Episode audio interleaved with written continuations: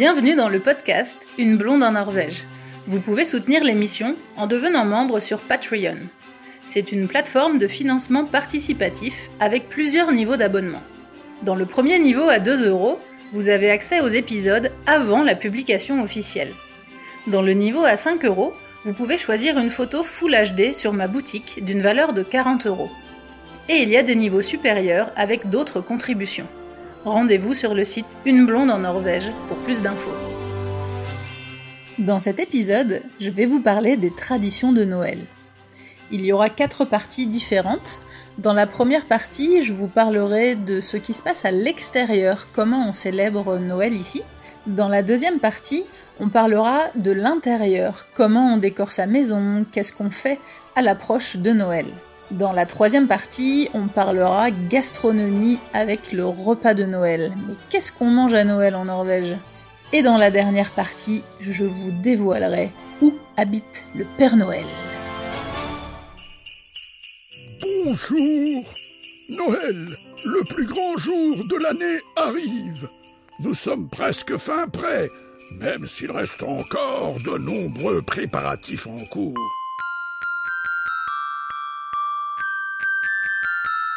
Bon alors cette année évidemment c'est différent, il y a plein de choses qui ont été annulées, la plupart des, des événements euh, extérieurs d'ailleurs ont été euh, ont été annulés, il n'y a aucun marché de Noël, euh, il se passe vraiment rien, aucun événement en fait qui puisse rassembler les gens. Donc je vais vous parler de qu'est-ce qui se passe d'habitude. Donc en temps normal, il y a des marchés de Noël vraiment partout, il y en a dans tous les dans tous les petits villages. Il n'y a pas forcément que dans les euh, grandes villes ou dans les villes conséquentes. Même dans les tout petits villages, euh, il y a des petits marchés de Noël où il n'y a pas forcément grand-chose, mais en tout cas, euh, ils essayent de, recréer une atmosphère de Noël assez sympa. À Oslo, ils ont gardé le marché de Noël central entre le Parlement et le Palais Royal où il y a la patinoire tous les ans qui est une patinoire euh, gratuite où on peut louer des, patins si on n'en a pas, mais si on vient avec ses propres euh, patins, c'est euh, c'est un accès gratuit et en fait tout le marché de Noël habituellement est est organisé en fait autour de cette patinoire. C'est vraiment ils appellent ça le village d'ailleurs de Noël parce que c'est vrai que c'est assez grand. Il y a plein de boutiques où on peut manger. Il y a plein de de boutiques qui vendent plein d'articles de Noël classiques comme dans tous les marchés euh, de Noël. Et du coup, cette année, ils ont, ils ont mis aucune boutique, mais par contre, ils ont gardé quelques activités euh, pour les enfants avec des petits spectacles, etc., où les gens peuvent euh, passer et regarder sans s'installer et en gardant les mesures de sécurité. Mais voilà, ils ont gardé juste quelques, quelques petits événements. Une tradition aussi d'habitude sur les marchés de Noël, c'est que les Skolekorps viennent jouer.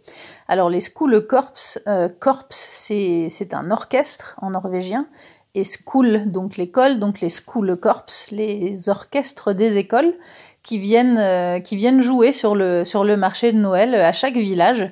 En fait, les Skolekorps c'est vraiment un, une grosse tradition euh, en Norvège. Je vous ferai un épisode euh, à ce sujet. C'est vraiment très traditionnel et typique lors de la fête nationale en fait le 17 mai. Donc je pense que je vous ferai un épisode là-dessus à ce moment-là. Et en fait, il y a traditionnellement un corps, un orchestre dans chaque école. Donc vous imaginez le nombre d'écoles qu'il y a dans, dans, les, dans les communes. Euh, je sais pas combien il y a d'écoles sur la commune de Tunsberg, mais c'est assez grand. Et il y a vraiment il y a un orchestre euh, par, euh, par école. Donc du coup, euh, pour les marchés de Noël, il y a les différents orchestres qui se retrouvent et qui jouent soit à des dates différentes ou qui jouent ensemble, etc.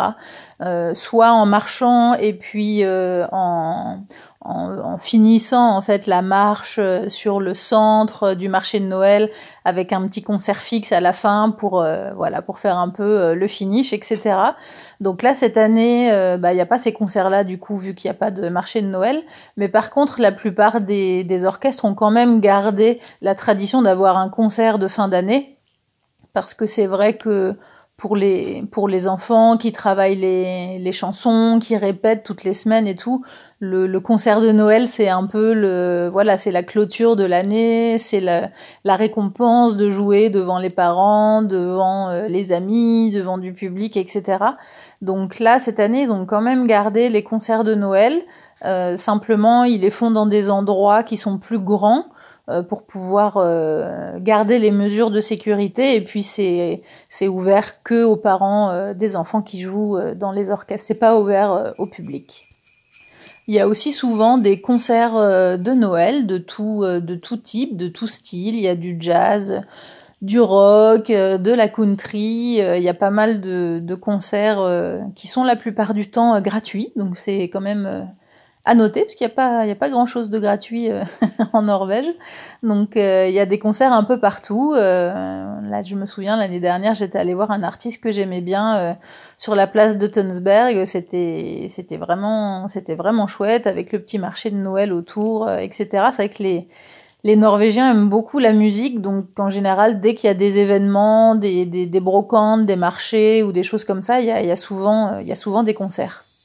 Pour ouvrir cette période de Noël, la tradition en Norvège, c'est d'allumer le, gros sapin de la ville qui se trouve au milieu de la place centrale, qui est euh, très souvent installé par euh, les pompiers et puis par euh, les gens de la commune.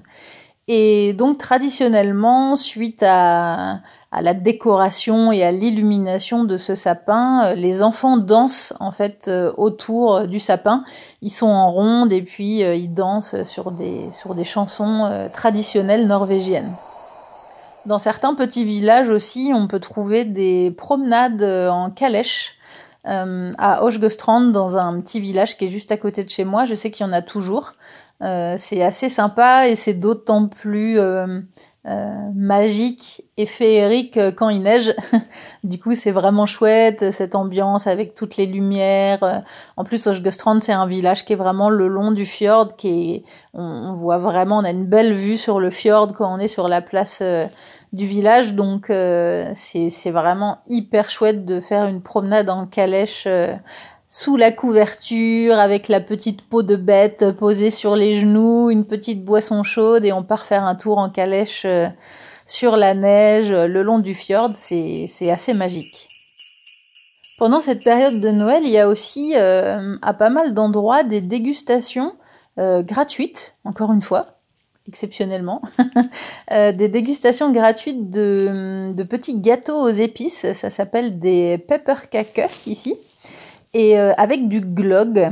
Alors le glog, c'est un, à la base, c'est un vin chaud, c'est le, le vin chaud norvégien. Sauf que donc c'est une boisson chaude euh, aux épices. Sauf que en Norvège, en fait, c'est interdit de vendre de l'alcool euh, dehors. Si on n'a pas de licence de bar ou de restaurant, c'est absolument interdit. Déjà, c'est interdit de consommer de l'alcool dehors sur la sur la voie publique. Et c'est donc d'autant plus interdit d'en vendre euh, si on n'a pas de licence spéciale. Et en Norvège, c'est pas comme en France où on va avoir des, des chapiteaux ou des bars euh, sur, sur les marchés de Noël dehors où on va vendre de l'alcool. En Norvège, c'est complètement interdit. Pour revenir à ce, à ce rapport à l'alcool, je, je vous ai préparé un épisode en fait euh, à ce sujet qui sera diffusé en janvier sur l'alcool en Norvège, les vins, etc. Et donc, euh, donc on ne trouve en Norvège que cette version euh, non alcoolisée euh, du, du, vin chaud. alors on trouve la version alcoolisée évidemment dans, en privé quoi. Si, si nous on fait un vin chaud pour un repas ou si on fait une fête à l'approche de Noël, c'est assez c'est assez courant en fait de préparer cette, cette, cette boisson.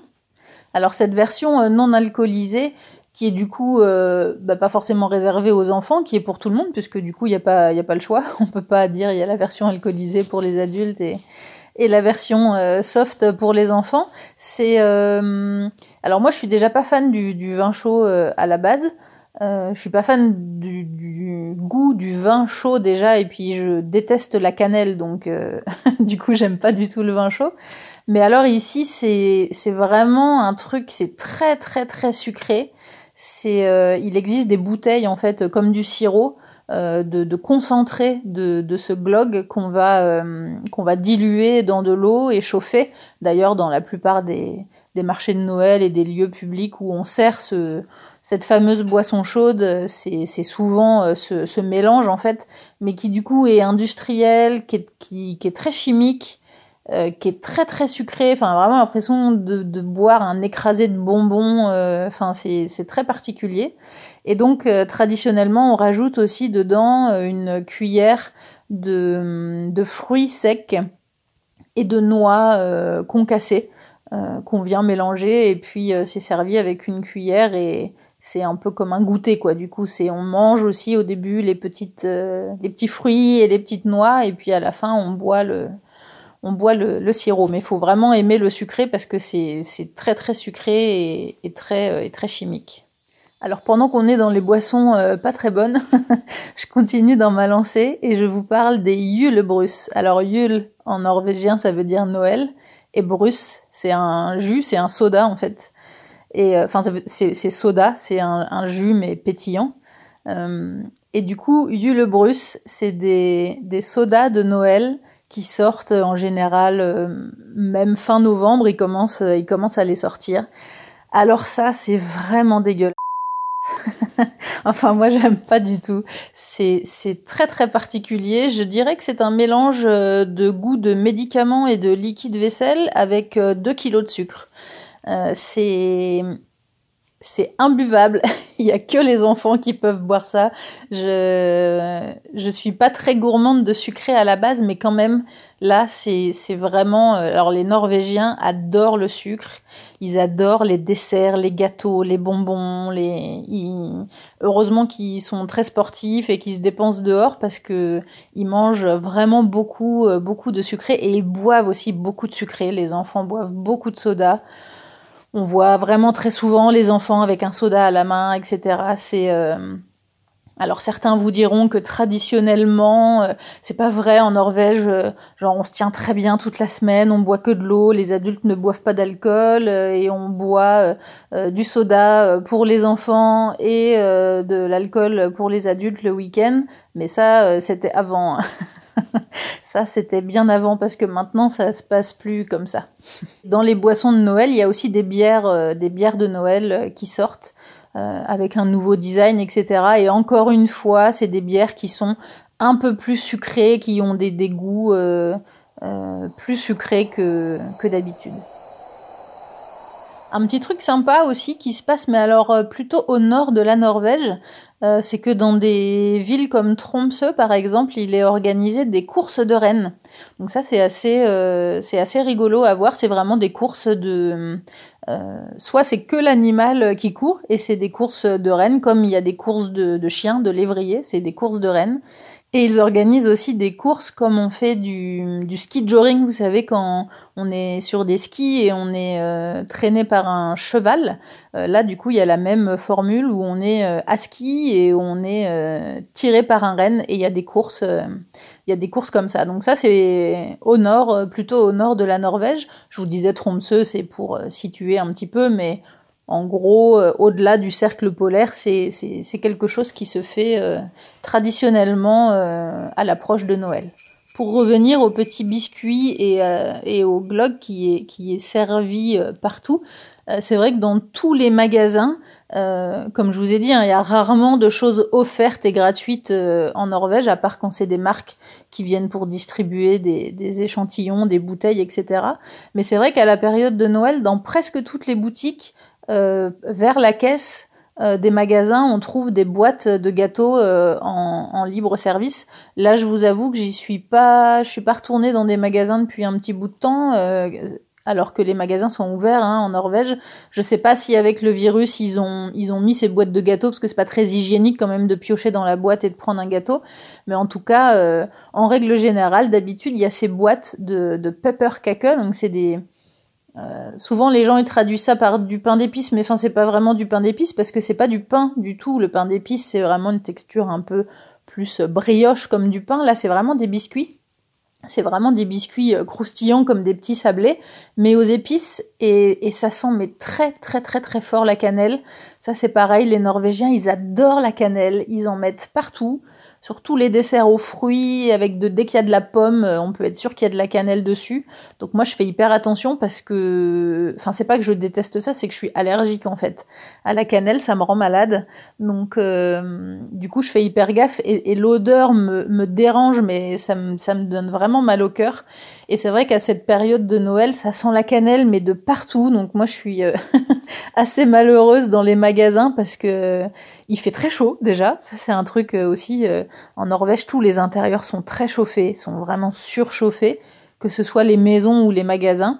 C'est pour ça que dans le dans l'article que j'ai écrit où je vous donnais des conseils pour préparer votre voyage en Norvège, pour pour vous habiller en fait, je vous recommandais de de mettre des couches euh, superposé pour pouvoir enlever parce que si jamais vous vous mettez euh, juste un t-shirt et un gros pull et un manteau, vous allez entrer dans les magasins, vous allez avoir super chaud, vous allez transpirer euh, assez vite si vous avez tendance à transpirer quand vous allez ressortir, vous allez avoir froid. Donc ça c'est vraiment un gros piège en Norvège. Moi je sais qu'avec mon travail de de reporter, je fais je passe souvent de l'intérieur à l'extérieur quand je filme et c'est assez embêtant parce que quand il fait moins 15 dehors, des fois on rentre dans un endroit et les gens ils sont en t-shirt ou en débardeur parce qu'il fait 25 degrés. Il chauffe euh, vraiment beaucoup. Donc c'est vrai que moi quand je rentre dans les magasins euh, l'hiver et qu'il fait très chaud et que ça sent la cannelle, euh, je suis un petit peu malheureuse. Il y a un truc à savoir quand même si vous souhaitez venir en Norvège l'hiver c'est que les Norvégiens sont très religieux et la période euh, de Noël et, surtout la période entre Noël et Nouvel An, euh, c'est très, euh, très précieux, c'est du temps en famille et en fait tout est fermé pendant cette période-là. Donc moi j'ai fait l'erreur de venir la première fois, enfin je dis l'erreur, au final c'était un très bon voyage, mais mais du coup, je, je, vous donne un petit peu les, les infos à savoir parce que nous, on savait pas du tout. On est venu avec mon copain la toute première fois en Norvège, pile poil entre Noël et Nouvel An. Euh, justement, on voulait voir un petit peu cette euh, cette magie de Noël, etc. Alors, on a fait plusieurs erreurs. La première erreur, c'était que euh, du coup, la, la, magie de Noël, comme partout en France et, et, et, ailleurs dans le monde, finalement, elle se déroule quand même longtemps à l'avance, avant Noël. C'est plutôt pendant tout le courant du mois de décembre, les marchés de Noël, etc. Euh, vraiment, à l'approche de Noël, du coup, il se passe plus rien parce que tout ça, c'est terminé. La plupart des marchés de Noël, justement, se terminent euh, à Noël. Donc, euh, et vraiment plusieurs jours avant, je dirais qu'en Norvège, c'est la les, deux les deux premières semaines quoi de, décembre où vraiment il se passe le, le plus de choses, toutes les activités culturelles, les concerts, etc. Euh, la troisième semaine de Noël, moins vraiment à l'approche de Noël, il se passe, il se passe moins de moins de choses. Et vraiment la période entre Noël et Nouvel An, les gens ils restent chez eux en famille, il y a vraiment beaucoup de, d'endroits qui sont fermés. Et nous, on était, alors on avait fait un, un trip dans les, dans les fjords entre Oslo et Bergen. Mais justement, on était rentré à Oslo pour euh, fêter le 31 décembre euh, à Oslo, pour faire le réveillon euh, à Oslo. Et en fait, bah, on a carrément galéré à trouver quelque chose d'ouvert. Nous, on s'imaginait une espèce de d'effervescence partout en ville, Oslo, sans dessus avec c'est la partout. pas du tout. Tout était fermé. On a on a galéré à manger le, le, 31, que ce soit le midi ou le soir. Le soir, tout était fermé, on n'a même pas pu aller boire un coup, tout fermait à 16h ou 17h. Et euh, bah du coup, ça a fini que on, on a foncé s'acheter euh, une bouteille de champagne euh, au vide monopole du coup qui fermait super tôt aussi. Euh, je crois que c'était 15 heures ou un truc comme ça pour pouvoir euh, bah, fêter le, réveillon euh, à l'hôtel en amoureux du coup parce que parce que tout était fermé donc les gens ils fêtent vraiment ça entre eux. Il y a quelques restaurants ou quelques endroits où il y a des soirées d'organiser, je dis pas mais quand même globalement euh, c'est vraiment un moment que les gens passent euh, en, famille euh, et entre amis. Donc vous faites pas avoir si vous voulez venir en Norvège pour profiter entre guillemets de la magie de Noël, venez plutôt début décembre, mais venez pas trop tard dans la saison parce que parce que c'est vraiment une période qui est, qui est, qui est morte fin décembre, il se passe rien du tout.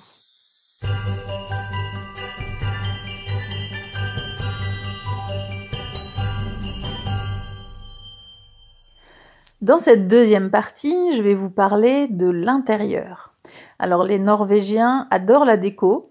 Euh, c'est vrai que c'est très cosy chez les gens en général. Euh, c'est très. Euh, il y a d'ailleurs, c'est même quelquefois un, peu trop. Ça fait vraiment genre on se croirait dans un magazine de déco. Ils adorent les les boutiques de décoration. Ils sont très euh, c'est très moderne, c'est euh, enfin pas forcément que moderne, il y a plein de styles, mais c'est vrai qu'ils passent beaucoup de temps en fait à, décorer, euh, à décorer leur intérieur.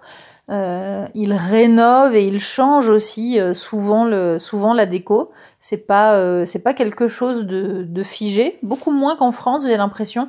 Euh, c'est vrai qu'en Norvège, ils changent souvent euh, la déco, euh, ils repeignent, ils changent l'emplacement des, meubles, ils changent la, disposition, du coup ils rachètent des trucs et tout. Enfin, c'est quelque chose de très, de, très courant ici.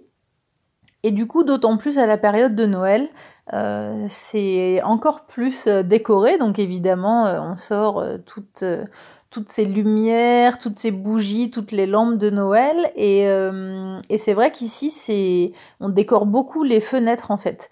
Euh, ça, c'est une petite euh, particularité par rapport à la Norvège, c'est que ici les les fenêtres et les portes s'ouvrent en se poussant en fait. En France, quand on ouvre les fenêtres, on ouvre les deux battants et les fenêtres s'ouvrent par l'intérieur. En Norvège, les fenêtres s'ouvrent à l'extérieur. Euh, donc moi je trouve que c'est super bien euh, parce que du coup on gagne de la place. On n'a pas euh, toute cette zone dans laquelle les, fenêtres sont entrouvertes, dans lesquelles on ne peut pas circuler. Du coup c'est un, gros gain de place. Et puis, et puis surtout, il y a des rebords sur presque toutes les fenêtres. Du coup, on peut décorer et poser des choses fixes sur les fenêtres puisqu'on n'aura pas à les enlever pour ouvrir euh, les fenêtres puisqu'on va les pousser. Donc, euh, donc du coup, les gens décorent beaucoup euh, les rebords de fenêtres avec des, des lumières, des lampes, des bougies, ils mettent des petits sapins, il y a, y, a, vraiment toutes les, toutes les fenêtres sont décorées. Ce qui est très joli quand on se promène et qu'on passe à l'extérieur et qu'on regarde à l'intérieur des maisons, parce qu'il y a vraiment des lumières de partout. Alors ça c'est pareil, la lumière en Norvège, je vous avais dit dans plusieurs épisodes que, la Norvège était un pays de, de contradiction pour certains points.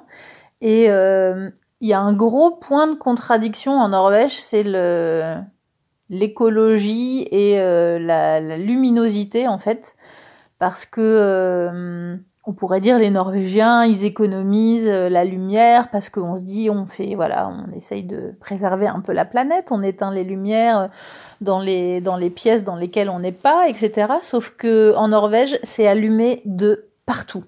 Les maisons sont éclairées de l'extérieur, les gens ils ont des spots pour éclairer les maisons, euh, les lumières extérieures restent restent allumées.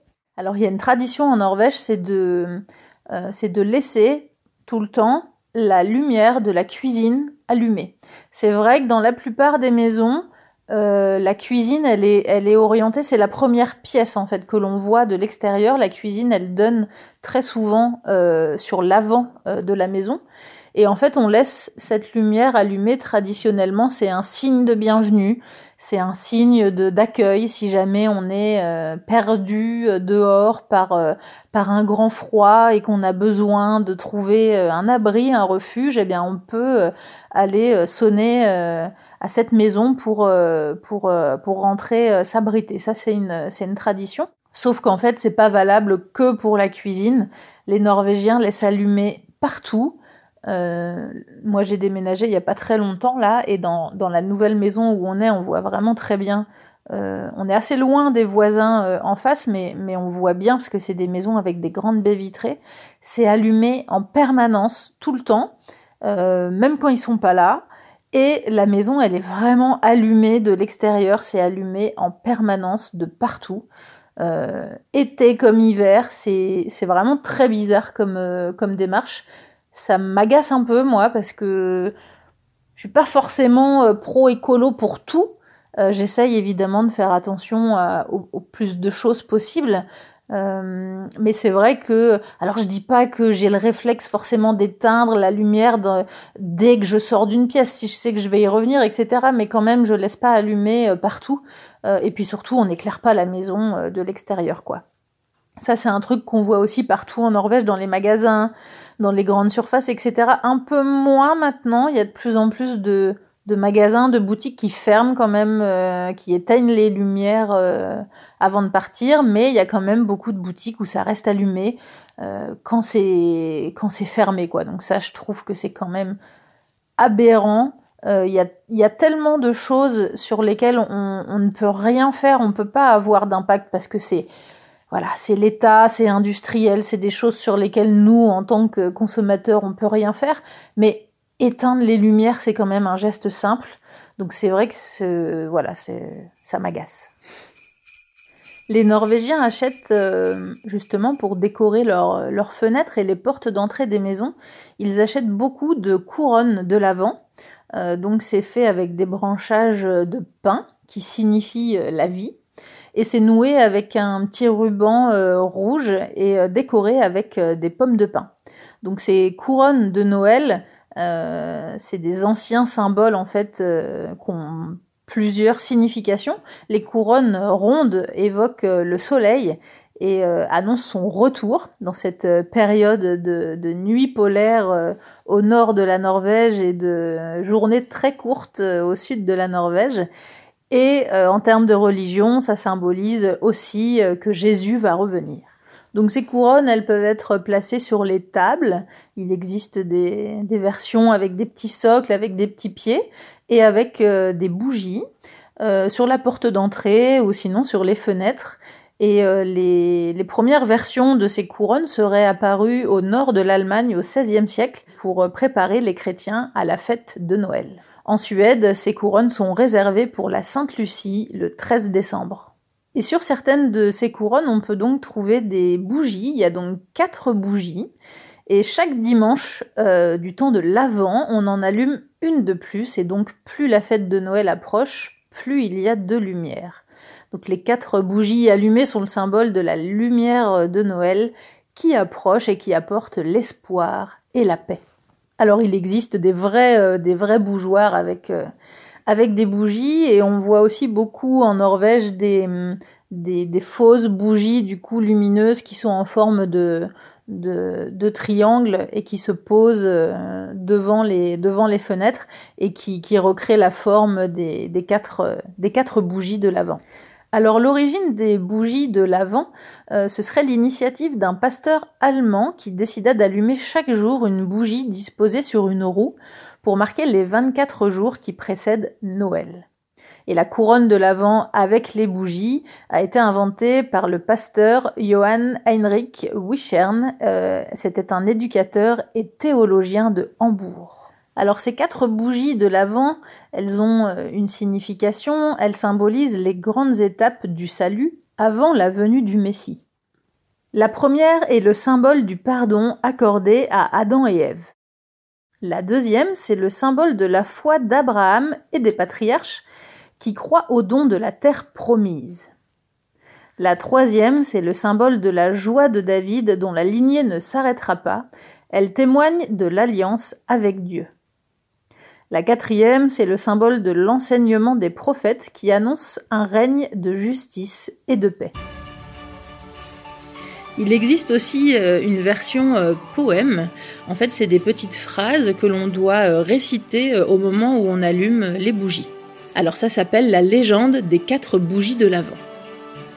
La première bougie soupirait en disant ⁇ Mon nom est la paix. Je brille d'une lumière très claire, mais les humains ne souhaitent pas la paix. Ils ne me veulent pas. La flamme se réduisit et s'éteint. La deuxième bougie dit ⁇ Mon nom est la foi mais je suis devenu superflu. Les humains ne souhaitent plus connaître Dieu. Ma flamme n'a plus de sens. Et elle s'éteint. Triste et avec une douce voix, la troisième bougie dit Mon nom est amour. Je n'ai plus la force de brûler. Les humains m'ignorent. Ils ne voient qu'eux-mêmes et pas ceux qu'ils devraient aimer. Et la troisième bougie s'éteint aussi. Un enfant arriva dans la pièce et eut les larmes aux yeux. Mais votre rôle est de brûler et non pas de vous éteindre. Soudain, on entendit la voix de la quatrième bougie. Mais ne crains rien. Aussi longtemps que je brûle, nous pouvons rallumer toutes les autres. Mon nom est Espoir. Une autre tradition à Noël, qui n'a rien à voir avec les lumières et les bougies, c'est de faire un gros ménage de Noël. Donc en Norvège, on fait un gros ménage de printemps et un gros ménage de Noël. Alors toutes les pièces de la maison sont nettoyées euh, de fond en comble pour que tout soit propre et brillant pour le 24 décembre. Alors les Norvégiens sont très maniaques, sont très, ils passent leur temps à nettoyer, à ranger tout, l'intérieur, l'extérieur, le jardin, la voiture, tout est nickel. Pour ceux d'entre vous qui sont déjà venus en Norvège, vous avez certainement déjà remarqué, c'est un truc, moi, toutes les personnes qui viennent me rendre visite euh, en Norvège, qu'on aille n'importe où, ici, chez moi à Tunsberg, à Oslo, qu'on aille dans les fjords, à chaque fois, les gens ils disent mais mais c'est propre partout, il n'y a pas un papier, les jardins des gens, c'est c'est tondu mais au carré, les fleurs c'est nickel, la petite barrière qui s'ouvre, le truc, enfin c'est c'est ça fait faux quoi, ça fait genre on est c'est Disneyland quoi. Et, et c'est vrai que euh, quand on voit, euh, j'habitais en appartement avant, donc je voyais un petit peu moins la vie de mes voisins, mais depuis euh, six mois là j'habite dans une maison avec un grand jardin où j'ai de la place autour, les, autres voisins autour sont assez loin, mais on se on se voit quoi.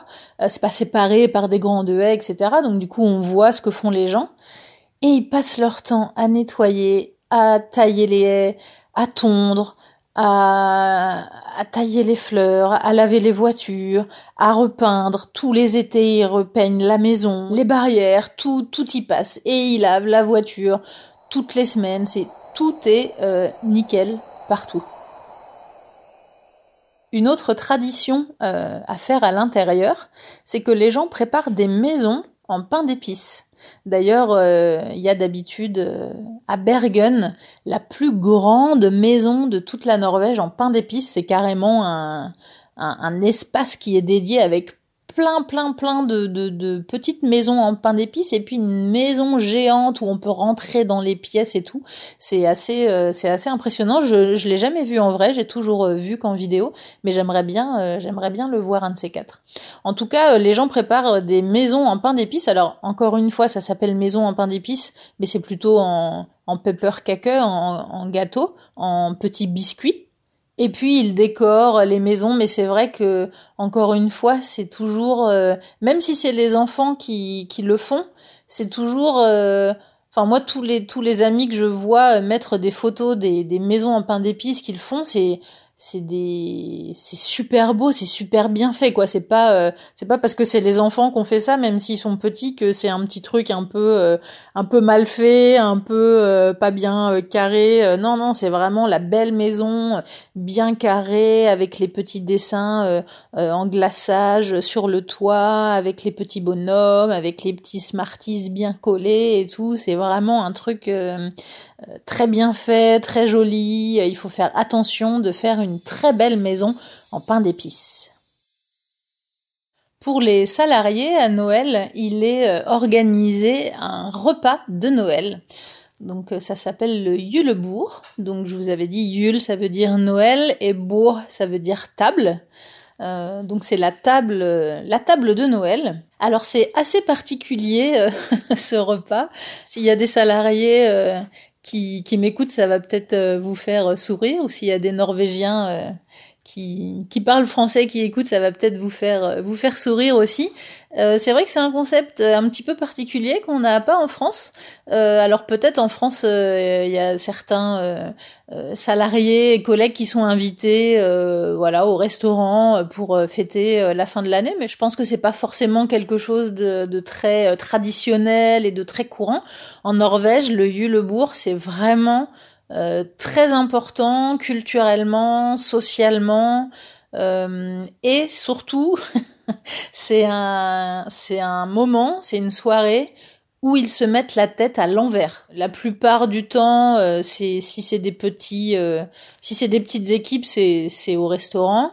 Et euh, sinon, il peut, ça peut être des buffets qui sont organisés dans des salles, etc., avec de la musique, avec des concerts. Et c'est vrai que comme comme moi je fais de la musique et que j'ai beaucoup d'amis musiciens, tous mes amis musiciens qui ont joué dans des orchestres pour des Yulebourg, ils m'ont tous raconté, mais à chaque fois, mais c'est mais n'importe quoi. Ça finit, mais toujours euh, à l'envers. c'est euh, donc moi, je suis pas salariée, donc j'ai, je participe pas à ce genre euh, d'événement, mais j'avoue que je m'en porte pas plus mal. Enfin voilà, en tout cas, c'est un truc traditionnel pour les gens qui sont salariés, qui travaillent dans des sociétés, voilà, il y a ce repas de Noël qui est organisé à la fin de l'année. Et puis on a aussi presque tout le temps un, un, petit cadeau de Noël une euh, ça peut être une tasse, un mug, une thermos. En général, c'est quand même quelque chose de, de pratique. C'est pas un, juste un truc de déco ou euh, c'est c'est plutôt quelque chose qui va qui va servir entre guillemets dans la vie euh, salariale. Euh, moi, pour Enerco, par exemple, l'année dernière, bon, j'étais pas salariée, euh, mais j'ai eu quand même ce petit cadeau de Noël. Donc c'était une, euh, c'était une thermos en fait, une gourde thermos avec le logo de Enerco dessus, etc. Parce que c'est vrai qu'on bouge beaucoup, on se déplace beaucoup, donc c'est c'est vraiment pratique d'avoir ces ces gourdes thermos l'été pour emmener de l'eau et avoir de l'eau fraîche partout.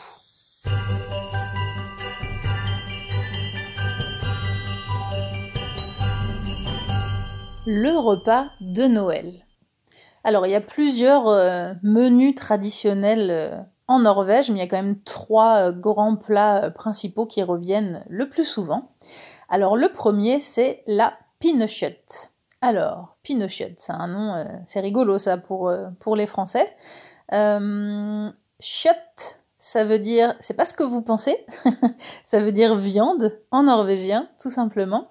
Et pin, c'est des, hum, c'est des petits bâtonnets en fait. C'est des petits bâtons, ça veut dire bâton. Et c'est des petits bâtonnets de bois parce que pour venir faire cuire ces morceaux de viande, on va euh, venir entasser les morceaux euh, de viande sur des morceaux de bois euh, qu'on aura mis en quinconce en fait dans le fond de la cocotte pour venir mettre de l'eau et que ça cuise à la vapeur. Donc c'est pour ça que ça s'appelle de la pinnekjøtt. Donc littéralement ça veut dire de la viande à bâton ce sont des côtes de mouton salées et séchées. Donc ça s'achète euh, séché euh, dans des grosses, grosses, grosses boîtes. C'est vrai quand on voit les, les, emballages, ça paraît euh, énorme. Mais en fait, c'est vrai que ça fait un petit peu repas du pauvre.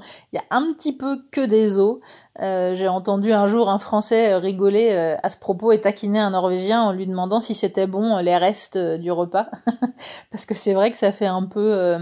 déjà dans des côtes d'agneau fraîches, il n'y a pas grand chose à manger, il y a le petit rond du milieu et bon, on en mange facilement trois ou quatre par personne. Mais là, comme ça a été séché et salé, du coup, ça s'est vraiment rétracté et du coup il y a vraiment vraiment rien à manger euh, sur euh, sur l'os quoi. Alors c'est plutôt bon, moi je moi j'aime bien, c'est vrai que c'est assez fort. C'est vraiment du mouton, c'est pas de l'agneau, donc c'est plus fort. Hein. Le mouton c'est plus fort que l'agneau. Et puis du fait que ça a été salé et séché, ça amplifie encore plus le, goût. Alors j'ai essayé moi pour la première fois d'en cuisiner euh, l'année dernière à Noël. J'en avais ramené chez mes parents en France. Et j'avoue que je l'ai pas trop réussi.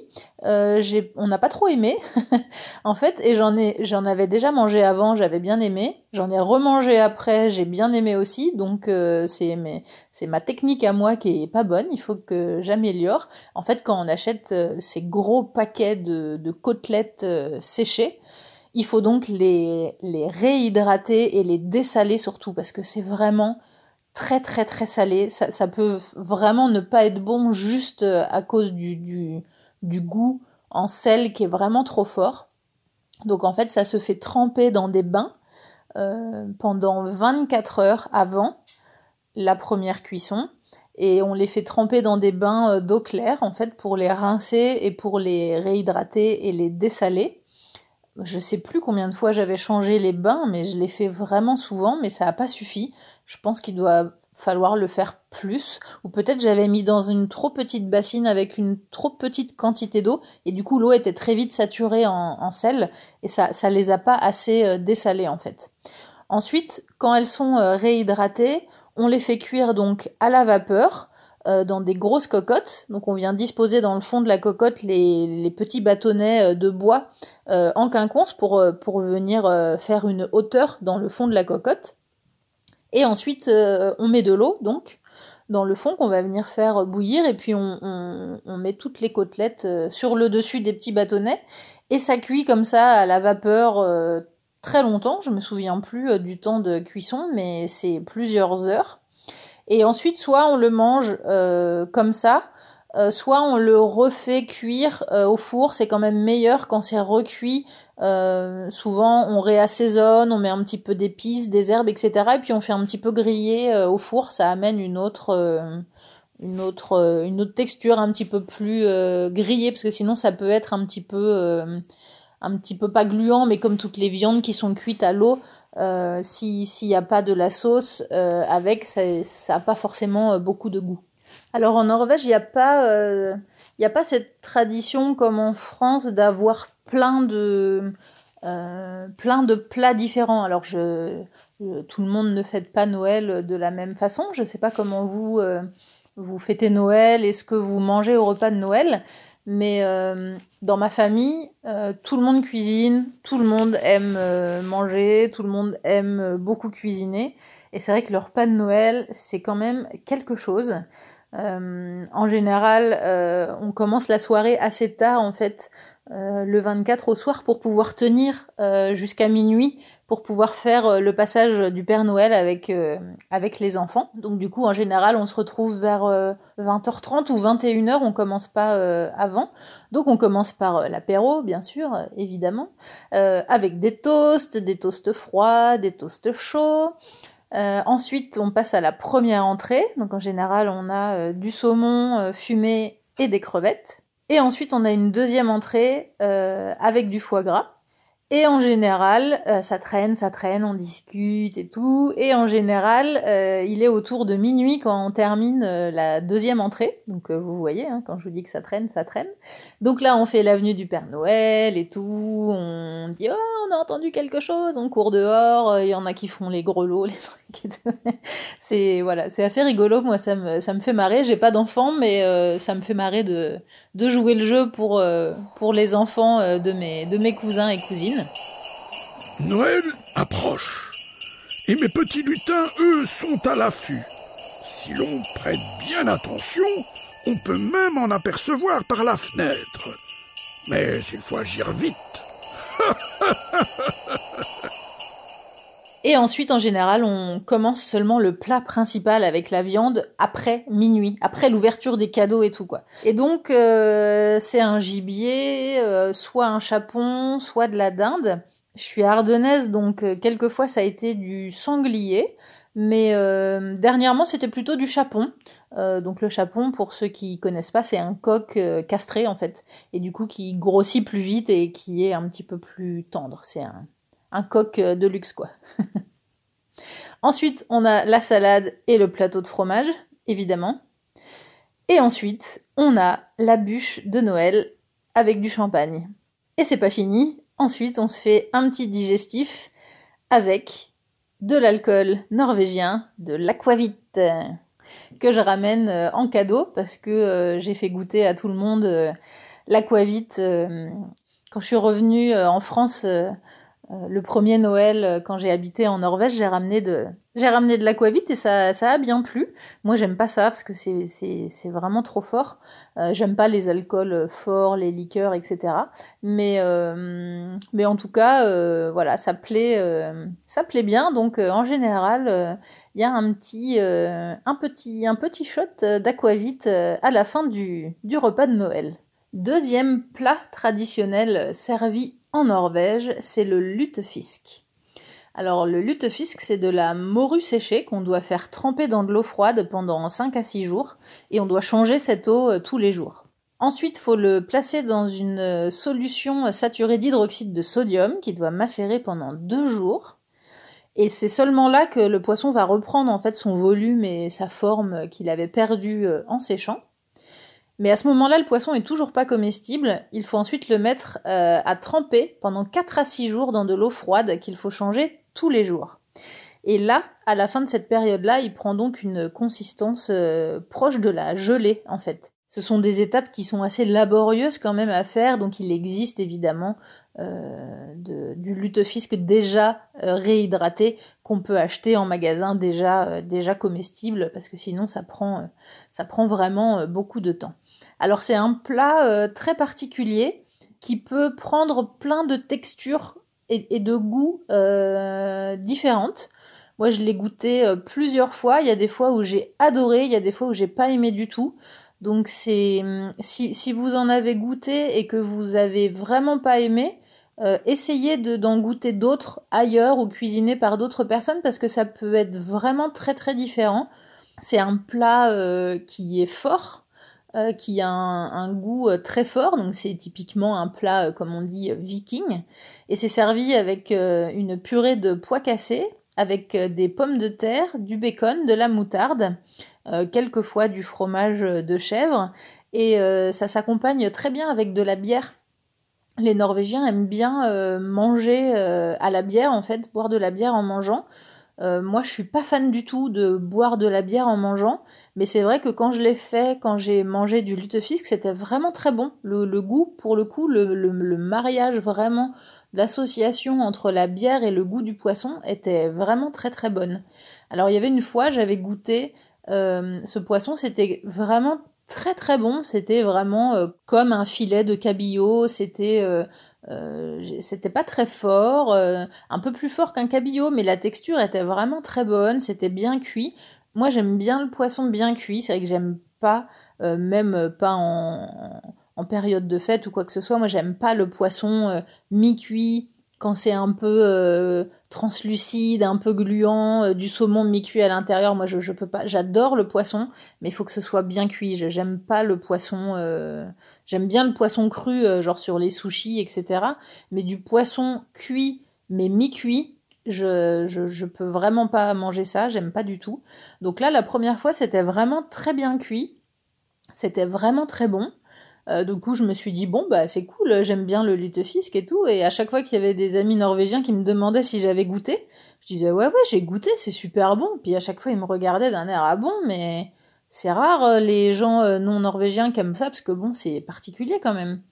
Et effectivement une deuxième fois j'en ai mangé chez quelqu'un d'autre qui l'a cuisiné complètement différemment c'était pas que c'était pas assez cuit, en fait, c'était la texture euh, vraiment du morceau de poisson qui était complètement différente. C'était vraiment un peu gluant, ça faisait comme de la gelée. Et en texture, c'est vraiment, euh, c'était vraiment écœurant. Ça sentait vraiment fort, c'était vraiment, euh, c'était vraiment pas du tout la même chose en fait. Donc encore une fois, ça, ça dépend vraiment de la préparation et de la cuisson. Donc je vous recommande d'essayer plusieurs fois parce que vraiment moi la, fois où c'était bien cuit et bien cuisiné, je me suis régalée, c'était vraiment délicieux. Et le troisième euh, plat euh, de Noël, euh, c'est le Zwinerib. Donc ça c'est un morceau de poitrine de porc, tout simplement, qui est grillé, qui est cuit au four. Et en fait ils, font vraiment un, damier en mettant des coups de, couteau sur, le, sur la partie grasse euh, de la poitrine, sur le sur l'envers de la poitrine. Et, ils font vraiment euh, griller à la toute fin en fait ce, cette, cette graisse. Et puis certains mangent le dessus en fait de la, de la, de la graisse là, de la peau de gras euh, qui est vraiment bien grillée. Mais, mais voilà, c'est un, morceau de poitrine de porc classique, mais en tout cas c'est un plat, c'est un des plats traditionnels norvégiens. Donc je connais pas trop les, les, pourcentages de, de, de, de quel plat se fait le plus. En tout cas, je dirais que de par ce que j'entends autour de moi, je les mettrais dans l'ordre là, dans lesquels je vous ai présenté. Je pense que la plupart mangent euh, de la pinochet, donc c'est côte de mouton séché. Euh, en deuxième place, euh, le lutefisk. Et en troisième, le, la poitrine de porc, le svinerib. Passons au dessert. Alors en Norvège, il n'y a pas trop cette tradition des bûches de Noël. Un petit peu, ça arrive, puisque en Norvège, il y a cette gastronomie européenne et internationale qui, qui, qui arrive et puis qui, qui se place un petit peu dans les, dans les traditions, mais c'est pas très traditionnel d'avoir une bûche de Noël. Il y a, plutôt d'autres d'autres gâteaux qui sont euh, présentés. Alors, il y a le Kranskake, c'est des biscuits en fait euh, d'amandes euh, qui sont disposés en pyramide, donc c'est des anneaux avec des tailles de plus en plus petites et puis c'est présenté en pyramide, décoré un petit peu, un petit peu comme les petites maisons en pain d'épices avec du petit, du petit glaçage sur les sur les anneaux pour pour décorer. Il y a aussi le Krumkake, donc ça c'est un biscuit euh, gaufré et c'est cuit à l'aide de plaques de cuisson euh, décoratives spéciales en fer à deux faces, un peu comme un gaufrier mais avec des avec des motifs en fait qui sont incrustés. Et ensuite c'est enroulé en forme de cornet. Les Norvégiens adorent les grottes, donc c'est des un peu comme des puddings. Donc il y a le risegrot, le rumgrot et le risegrot, c'est un dessert traditionnel de, de Noël. Alors ils en mangent euh, toute l'année, mais c'est vrai que c'est c'est vraiment très courant euh, d'en manger euh, à Noël. Alors là encore une fois, hein, je vais pas vous en faire l'éloge parce que c'est assez particulier. En fait, c'est un mélange de riz au lait avec du sucre, de la cannelle et du beurre. Alors ça fait pas rêver comme ça et je vous confirme que ça fait pas rêver non plus euh, quand on le mange. je vous en reparlerai dans un autre épisode euh, qui sera consacré à la gastronomie. Euh, mais c'est vrai qu'il y a une particularité culinaire en Norvège qui m'a toujours, toujours interpellée, à laquelle je n'arrive pas à me faire. C'est que les Norvégiens n'arrivent pas à faire la différence entre du beurre et de la margarine.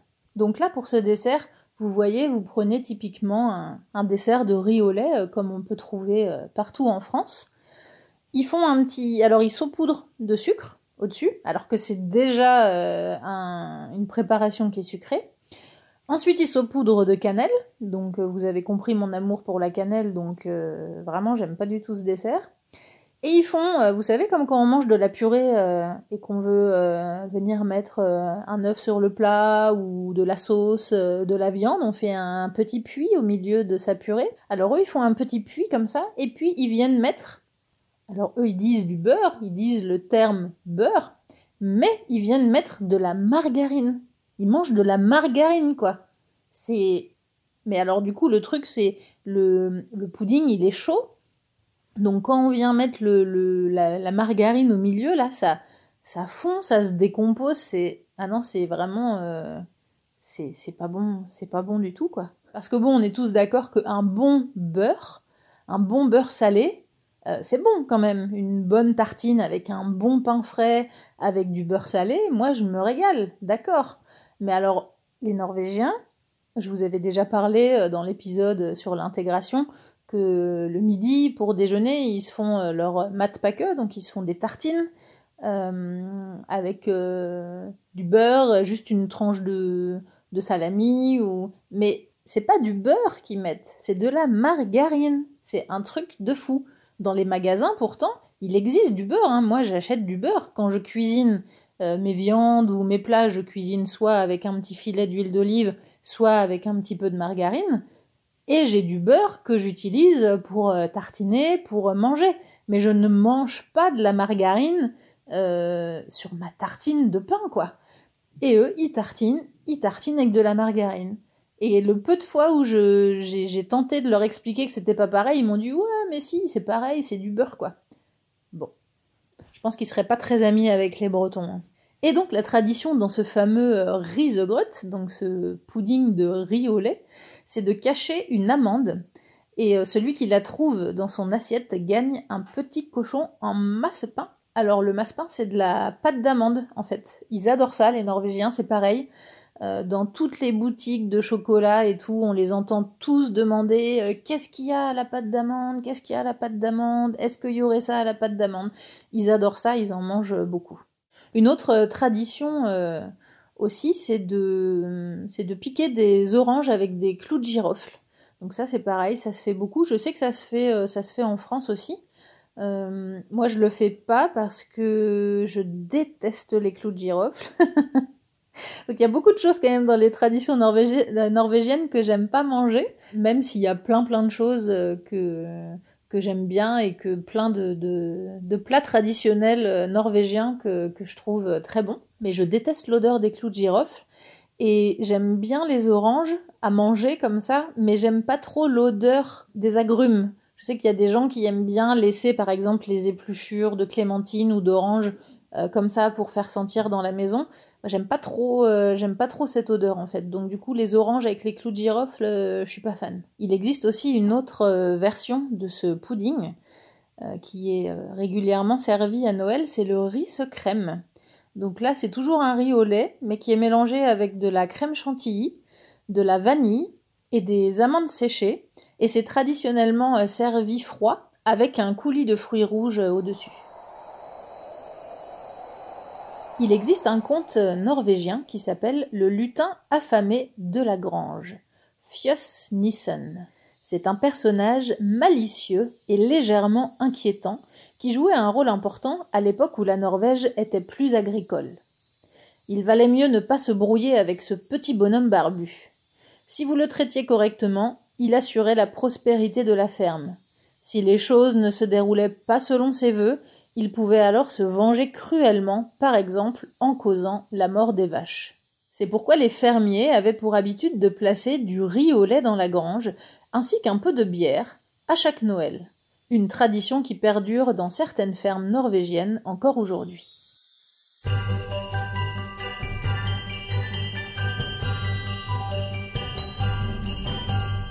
Mais où habite le Père Noël?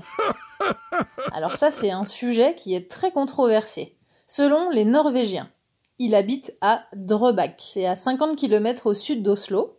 Et on peut visiter la maison de Noël. Donc il y a des décorations euh, de toutes sortes, des bougeoirs, des serviettes, euh, tout euh, au thème de Noël. Il y a des nappes, des bougies, tout ce qu'il faut pour décorer la maison. Et c'est la seule maison de Noël de Scandinavie à être ouverte toute l'année. On y trouve aussi le bureau de poste du Père Noël, où on peut faire tamponner son courrier avec le cachet officiel. Ici, au bureau de poste du Père Noël, nous prenons tout le temps qu'il faut pour trier et lire la montagne de lettres que les enfants du monde entier nous envoient. Selon les Suédois, c'est dans la région de Dalarna qu'habiterait le Père Noël, au nord-ouest de Stockholm. Pour les Danois, il serait au Groenland. Les Américains considèrent encore aujourd'hui que le Père Noël habite au pôle Nord. Et pour les Finlandais, ils ont installé le village du Père Noël à Rovaniemi, qui est la capitale de la Laponie. Cela reste donc un mystère. Il est un peu partout et nulle part à la fois. Joyeux Noël à tous. Et si jamais on ne se revoit pas d'ici les fêtes, nous te souhaitons un très joyeux Noël et une bonne année.